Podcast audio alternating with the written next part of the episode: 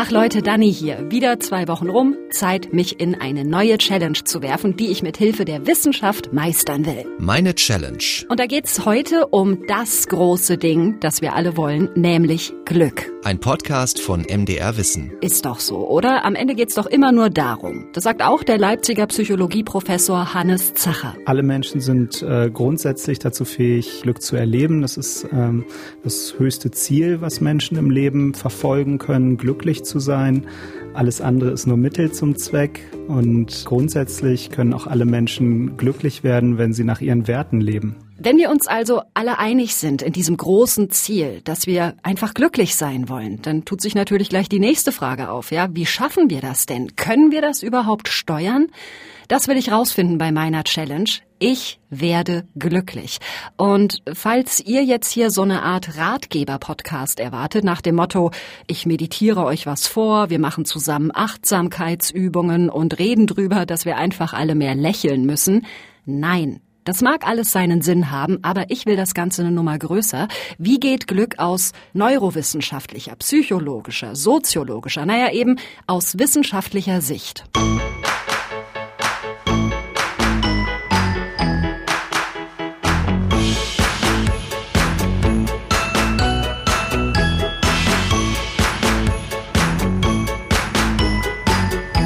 Aber was ist denn Glück überhaupt? Ich meine, allein schon, wenn wir drüber reden, hat Glück ja ganz viele Erscheinungsformen, ja? Zum Beispiel so Glücksmomente. Bei mir mit Freundinnen und Freunden auf einem Festival. Am Horizont geht die Sonne auf. Alles ist so in so goldenes Licht getaucht. Alle Menschen sind euphorisch und lächeln und tanzen. Und dann setzt genau im perfekten Moment der Beat ein. Alle reißen die Arme nach oben und rasten aus. Oh, großartig. Also das sind so Gänsehautmomente. Oder im Lottogewinn, ja, Glück als schöner Zufall. Oder aber auch das große Ganze, ein glückliches Leben haben. Ich will natürlich am liebsten alles davon, aber wir müssen hier natürlich auch ein bisschen Ordnung halten und deshalb ist mein Plan vom Kleinen zum Großen. Sprich, wir starten bei den kleinen Glücksmomenten.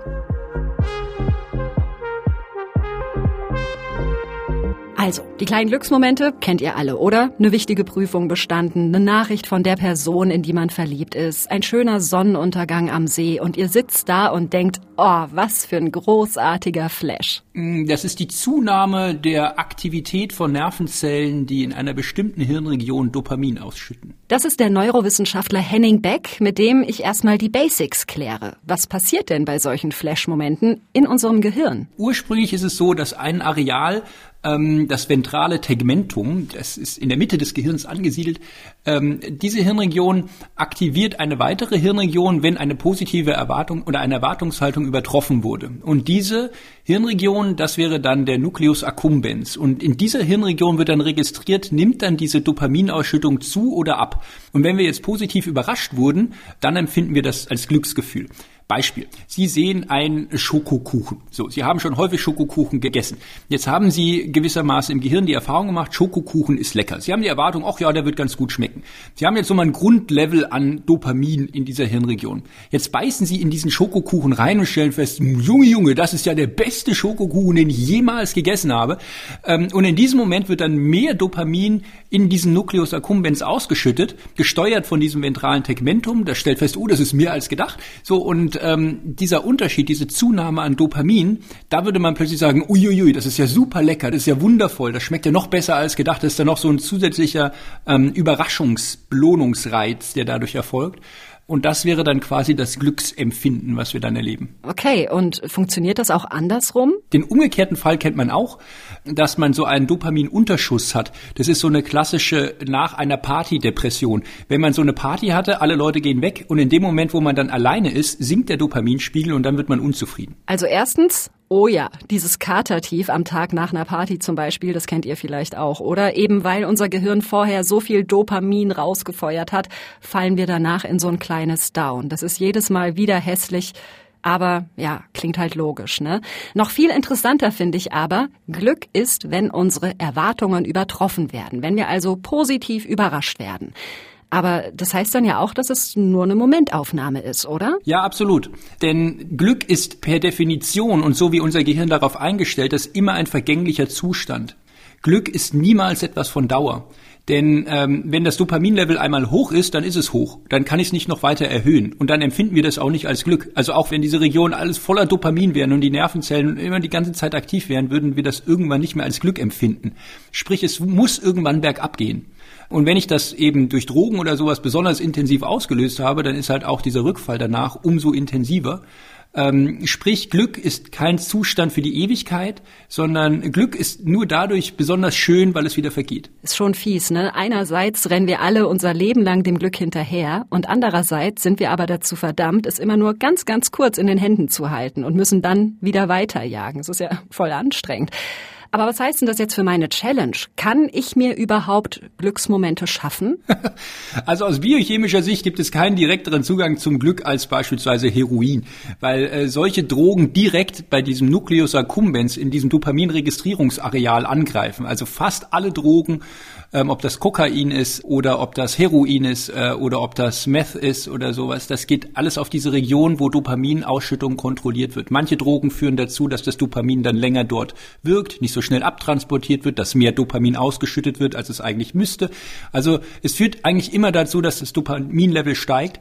Und äh, gerade so Drogen wie Heroin, die dann zusätzlich noch so ähm, das Endorphinsystem ankurbeln, ähm, führt dann dazu, dass man ein sehr direktes Glücksgefühl hat was allerdings inhaltsleer ist. Ja, ich werde mir jetzt natürlich nicht für diesen Podcast irgendwelche Drogen reinballern.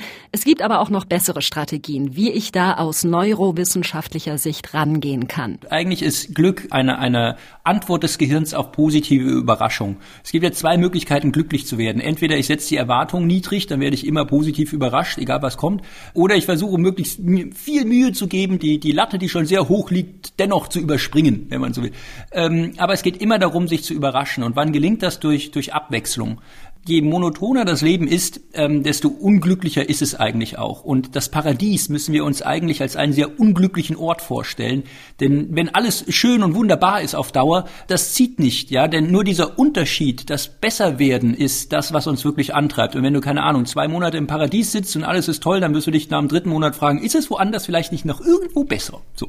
Und das ist der Antrieb, der uns Menschen über, über alle Kontinente gebracht hat und der uns jetzt antreibt, was Neues auszuprobieren, das Umfeld zu wechseln oder dergleichen. Ich muss sozusagen die Gelegenheiten schaffen, mich vom Leben positiv überraschen zu lassen. Logisch, ja. Wenn ich die ganze Zeit nur auf dem Sofa sitze und warte, dass das Glück irgendwie über mich kommt, wird wahrscheinlich nicht viel passieren.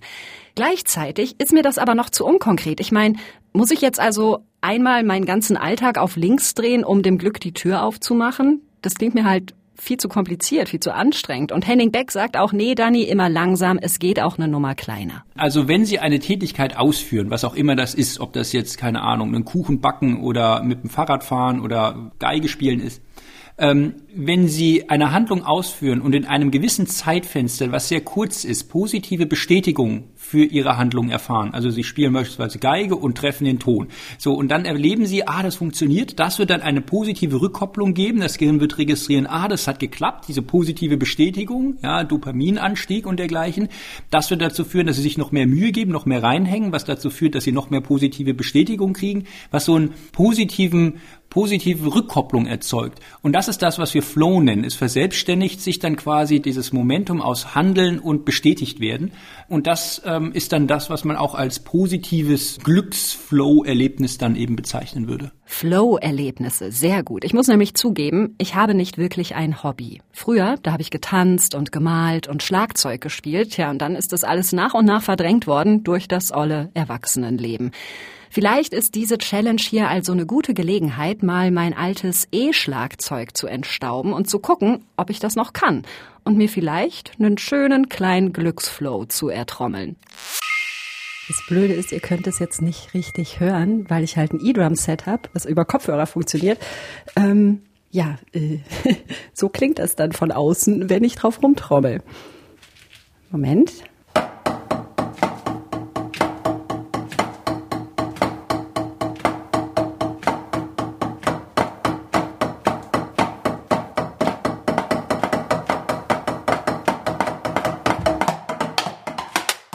Müsst euch jetzt halt voll das geile Drum-Solo vorstellen, das ich gerade gespielt habe. hm. Also ja, das war schön, das hat Spaß gemacht. Ein bisschen kann ich es auch noch, nicht mehr so gut. Aber für so einen richtigen Flash-Glücksmoment hat das nicht gereicht. Vielleicht aber auch, weil ich da jetzt saß und die ganze Zeit darauf gewartet habe, dass ein Glücksgefühl einsetzt.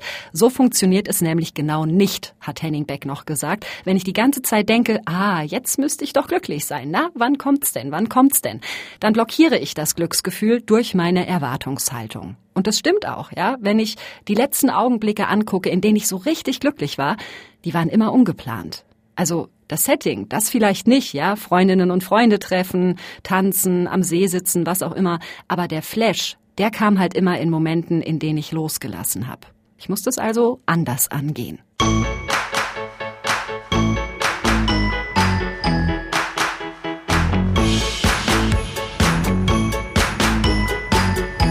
Eine psychologische Perspektive aufs Glück lässt sich nicht auf das Funken von Neuronen reduzieren, sondern äh, es hat was damit zu tun, äh, wie wir als selbstbestimmte Wesen äh, unser Leben gestalten. Und wenn wir es auf eine Art und Weise gestalten, die konsistent mit unseren Werten ist und äh, die dazu führt, dass wir unsere Ziele, unsere großen Ziele im Leben erreichen, dann ist das für mich eher Glück als ein kurzfristiger Moment positiver Gefühle. Ich bin bei Hannes Zacher zu Besuch, Professor für Arbeits- und Organisationspsychologie an der Uni Leipzig. Der beschäftigt sich auch viel mit dem Thema Glück und ihr merkt schon, er greift das ein bisschen weiter, eben nicht nur als den Flash des Moments, sondern als eine große Lebensfrage. Ich glaube, es geht nicht ohne Ziele und Herausforderungen. Ähm, wir können glücklich sein im Moment. Wir können äh, gutes Essen essen. Wir sind glücklich, wenn wir Sex haben. Wir ähm, sind glücklich, wenn wir ein Erfolgserlebnis haben. Aber ähm, das sind sehr kurzweilige Glücksmomente. Und ich denke, wir müssen die Energie investieren, um uns Ziele zu setzen, um glücklich zu sein, ähm, an der Zielerreichung arbeiten. Und in gewisser Weise ist Glück dann auch etwas, woran man arbeiten muss. Also es erfordert eine gewisse geistige, emotionale Anstrengung. Und ich rede hier vom wirklichen Glück. Ähm, ich glaube, viele Menschen sind zufrieden mit dem, was sie haben. Äh, das heißt, dass ihre Erwartungen grundsätzlich erfüllt sind, die sie ans Leben haben. Aber ähm, das würde ich noch mal von einem wirklichen Glückszustand, ähm, der sowas wie Bedeutsamkeit beinhaltet, auch unterscheiden wollen. Hannes Zacher sagt, wer glücklich sein oder glücklich werden will, der braucht einen Plan. Der muss sich hinsetzen und gucken, welche Träume habe ich, welche Ziele habe ich, was ist der Sollzustand, den ich mir wünsche und wie kann ich da hinkommen. Und wenn uns das gelingt, dann kommt am Ende Glück raus. Wir müssen also dafür arbeiten. Aber ganz ehrlich, ich habe gar keine richtige Vorstellung davon, was das für Ziele und Träume sind bei mir. Oder heißt das dann vielleicht einfach, dass ich schon glücklich genug bin? Gibt's das, dass manche Menschen einfach schneller glücklich und zufrieden sind mit dem, was sie haben, als andere? In der Psychologie gibt es fünf große Persönlichkeitsmerkmale, auf denen sich Menschen unterscheiden können. Es gibt Extraversion, Gewissenhaftigkeit, Neurotizismus, Verträglichkeit und Offenheit für neue Erfahrungen. Und für das Glück, für die Zufriedenheit sind insbesondere Extraversionen wichtig. Äh, Menschen, die sehr extrovertiert sind, erleben häufiger positive Stimmung und weniger negative Stimmung. Andererseits äh, das Merkmal Neurotizismus oder umgekehrt wird es auch häufig emotionale Stabilität genannt. Und Menschen, die emotional stabil sind, erleben weniger häufig negative Emotionen, können besser mit Stress umgehen, sind äh, resilienter gegenüber widrigen Erfahrungen. Und das führt eben dazu, dass sie häufiger positive Emotionen dann auch erleben und äh, generell berichten, dass sie zufriedener mit ihrem Leben sind. Während Hannes Zacher diese Aufzählung macht, versuche ich in meinem Kopf abzugleichen, was davon auf mich zutrifft. Und ich halte mich tatsächlich für recht extrovertiert. Und das hat mir auch schon ganz viele Glücksmomente beschert, ja. Wenn ich mit Leuten ins Gespräch gekommen bin zum Beispiel, neue Bekanntschaften geschlossen habe auf die Weise und dann am Ende mit den Leuten irgendwelche überraschenden Sachen erlebt habe. Emotionale Stabilität, da sieht's schon anders aus. Ich bin, glaube ich, ein ziemliches äh, Gefühlsopfer. Manchmal kommt es mir vor, als würde ich einfach mehr fühlen und intensiver fühlen als andere Menschen. Das könnte für meine Glückschallenge also ein Nachteil sein, wenn ich das hier richtig verstehe. Obwohl, dazu hat auch der Neurowissenschaftler Henning Beck noch was Spannendes gesagt. Ich würde auch sagen, dass die Menschen, deren, deren Belohnungssystem besonders empfindlich oder sensitiv ist, ähm, natürlich auch besonders intensive ähm, Glücks- oder wie soll ich sagen, dann auch Unglücksmomente erleben können, weil dieses ganze System vielleicht etwas stärker ausschlägt und zwar in beide Richtungen, weil diese Zellen und diese Nervensysteme etwas empfindsamer sind. Umgekehrt mit Sicherheit auch Leute, wo das System etwas träger ist, ähm, da dauert es ein bisschen, bis man dieses Glücksempfinden hat. Vielleicht ist es auch nicht so intensiv, aber es ist auch da nicht so so stark nach unten fallend. Also ich würde schon sagen, dass diese zwei Seiten der Medaille auch organisch ein bisschen Hand in Hand gehen. Die Logik könnte also sein, dadurch, dass ich gefühlsmäßig sehr tief fallen kann, kann ich auch umso höher fliegen. Das eine gibt es nicht ohne das andere. Also einfach eine generell größere Emotionsamplitude. Und da denke ich mir, vielleicht ist ja das auch schon ein Rezept für Glück, zumindest zum Teil. Denn Aufgepasst, zeitlich, also horizontal, ist mein Leben begrenzt. Aber durch meine Gefühligkeit kann ich auf der vertikalen Ebene viel da drin unterbringen. Und das finde ich irgendwie erfüllend, ja? Dass mein Leben halt nicht immer nur so vor sich hin plätschert und mir das alles egal ist, sondern dass ich ziemlich sicher am Ende werde sagen können, huiuiui, also emotional war das ein richtig wilder Ritt.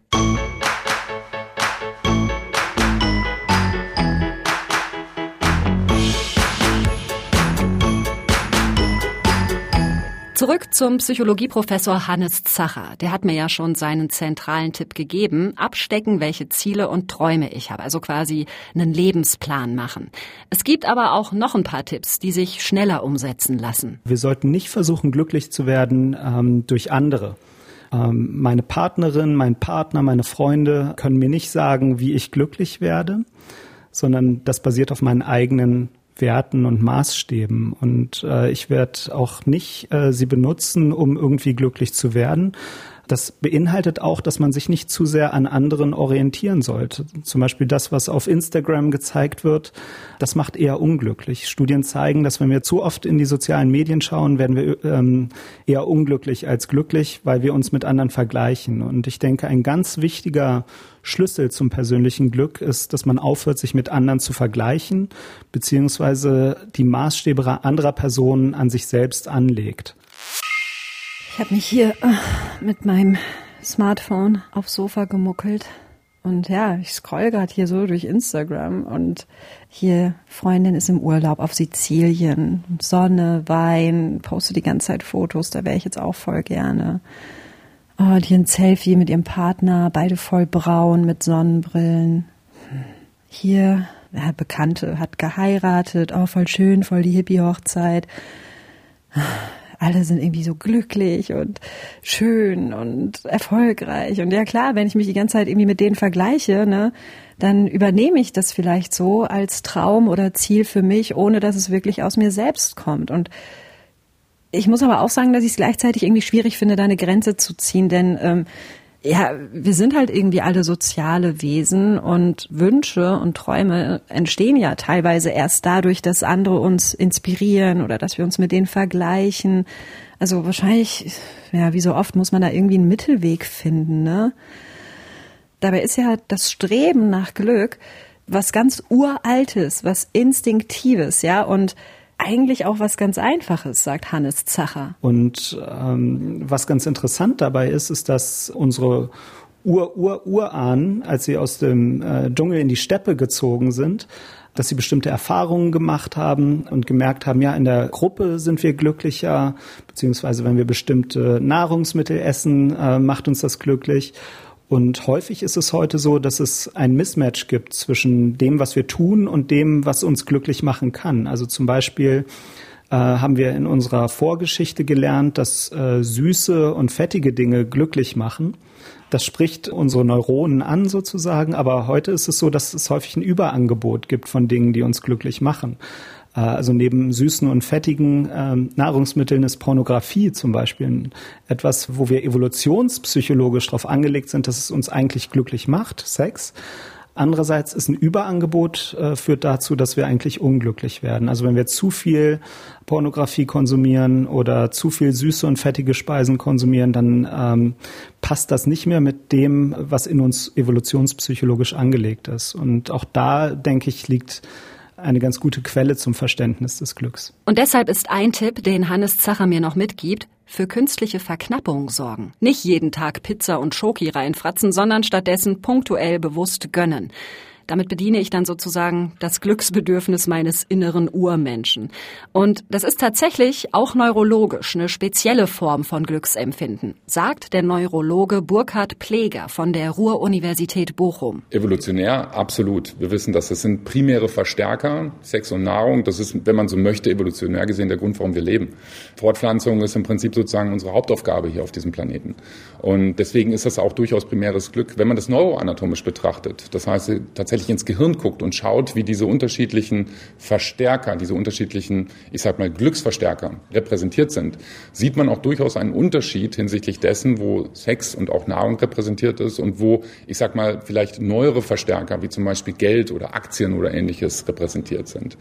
Ähm, wir reden da über den orbitofrontalen Kortex und wir sehen ganz deutlich, dass diese unterschiedlichen Verstärker dort unterschiedlich repräsentiert sind im Hirn.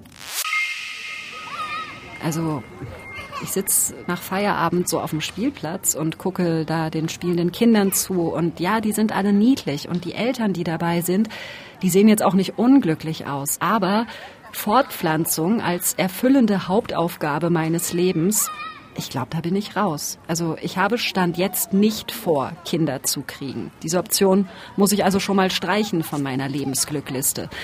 Ja, und Sex? Klar, ist eine prima Sache, ist für mich als Single jetzt aber auch nicht immer verfügbar. Aber wenn wir jetzt so diese ganze Kiste mal nehmen, ja, also Partnerschaft, Hochzeit, Kinder, sind das ganz allgemeingültig die Glücksfaktoren schlechthin? Na, es stimmt so zum Teil, sagt der Soziologe Martin Schröder von der Philipps-Universität Marburg. Wenn ich mir ganz viele Menschen angucke, dann probiere ich innerhalb dieser Masse an Menschen Strukturen zu finden, wer eher zufrieden und wer eher unzufrieden ist. Und das kann ich dann eben wiederum danach auch zeigen. Ne? Wer Kinder hat, ist im Durchschnitt nicht zufriedener, komischerweise. Aber wer in der Partnerschaft ist, ist zufriedener. Das sehe ich, wenn ich mir Tausende von Menschen im Durchschnitt angucke. Und das ist eben auch typischerweise das, was Soziologen untersuchen. Ha! 100 Punkte für mich. Dann ist mein Plan, Partner ja, Kinder eher nicht, ja ein Volltreffer, was glücklich werden angeht. Aber klar, das sind natürlich nur Durchschnittswerte, ja. Am Ende ist es eine höchst individuelle Kiste. Für den einen sind Kinder die ultimative Erfüllung. Zum Beispiel hat der MDR eine Umfrage gemacht, der zufolge 84 Prozent sagen, ja, Familie ist der zweitwichtigste Glücksfaktor nach Gesundheit.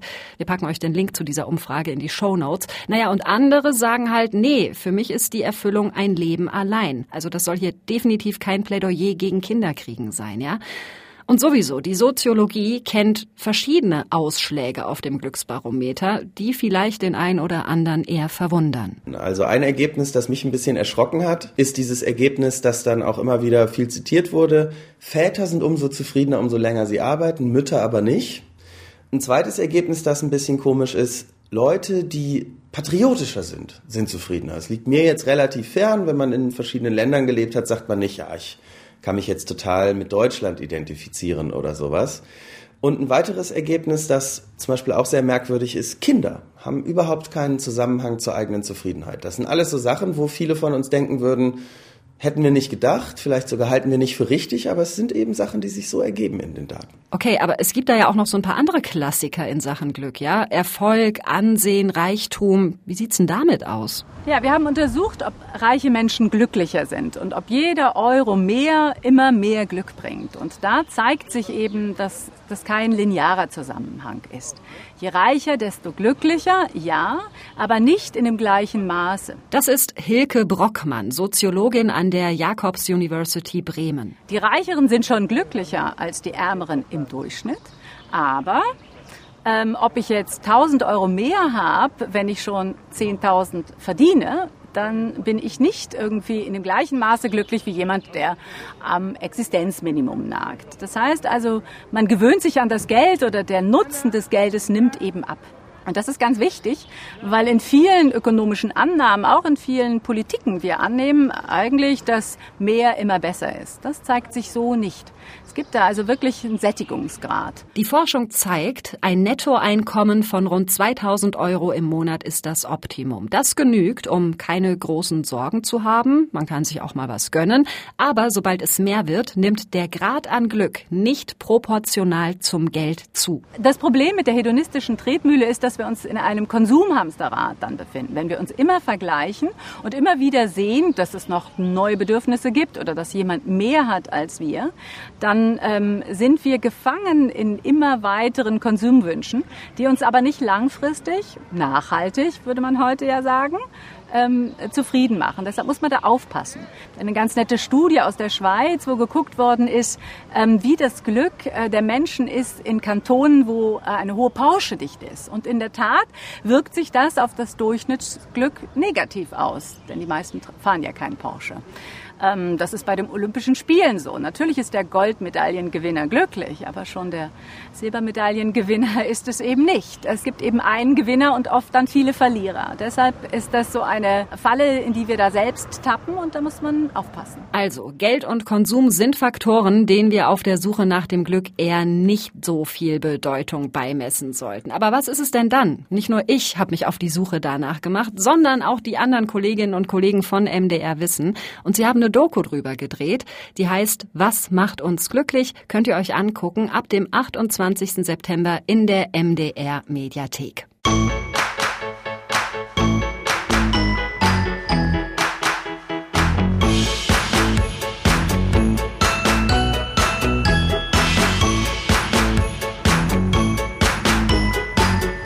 Ich bin auf der Suche nach dem Glück für meine Challenge und eigentlich stehe ich gar nicht so schlecht da, sagt die Soziologie. Das Glück macht nämlich im Verlauf unseres Lebens eine Art U-Kurve. Also, so bis ungefähr 40, 50 ist das Glückslevel recht hoch.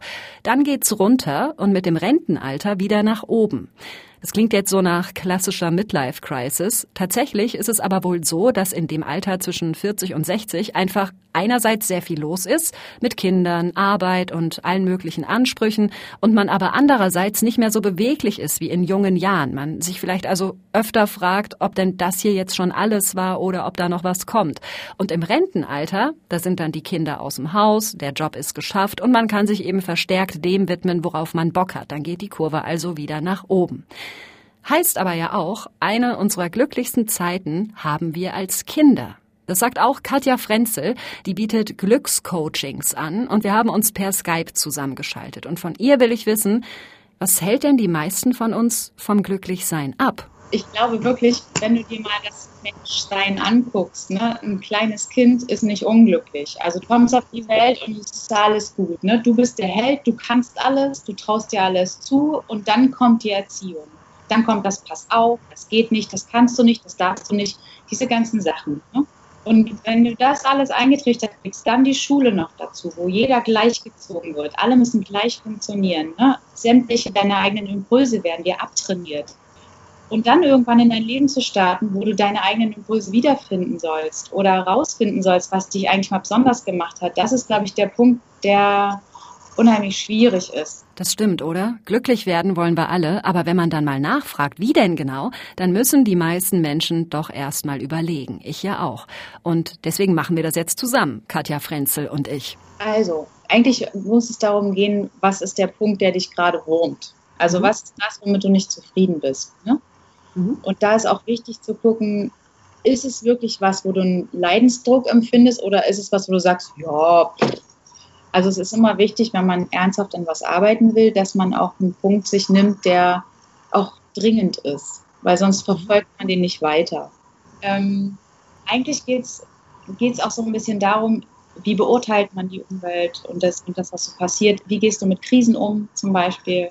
Und anhand dieses Mindsets kann man sich dann so ein bisschen vortasten und gucken, was für dich unterstützend wäre. Ich dachte, da kommen jetzt irgendwelche Binsenweisheiten, ja, sowas wie mehr lächeln oder jeden Tag zehn tolle Sachen aufschreiben, die heute passiert sind. Aber nein, es geht richtig krass in die Tiefe. Wir durchleuchten zusammen mein Leben. Was ist gut? Wo sind Wünsche offen? Und warum kriege ich es nicht hin, mir diese Wünsche zu erfüllen? Und da geht es auch ganz viel um Erfahrungen, die mir schon passiert sind. Zum Teil sehr persönlich, mitunter auch sehr schmerzhaft. Und es ist mir gar nicht so leicht gefallen, mich da vor ihr nackig zu machen. Hast du dich da an irgendwas erinnert? Hast du so eine Situation in deiner Kindheit schon mal erlebt oder so? Hm.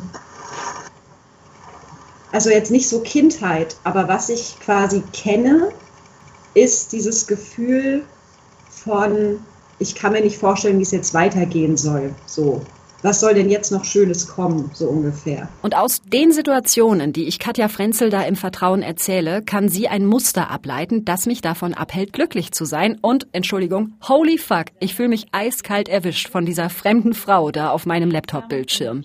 Also, es ist ein Hinweis darauf, dass du dir im Prinzip etwas kreierst, was du eigentlich nicht magst. Hm. Ah, das ist ja voll dumm.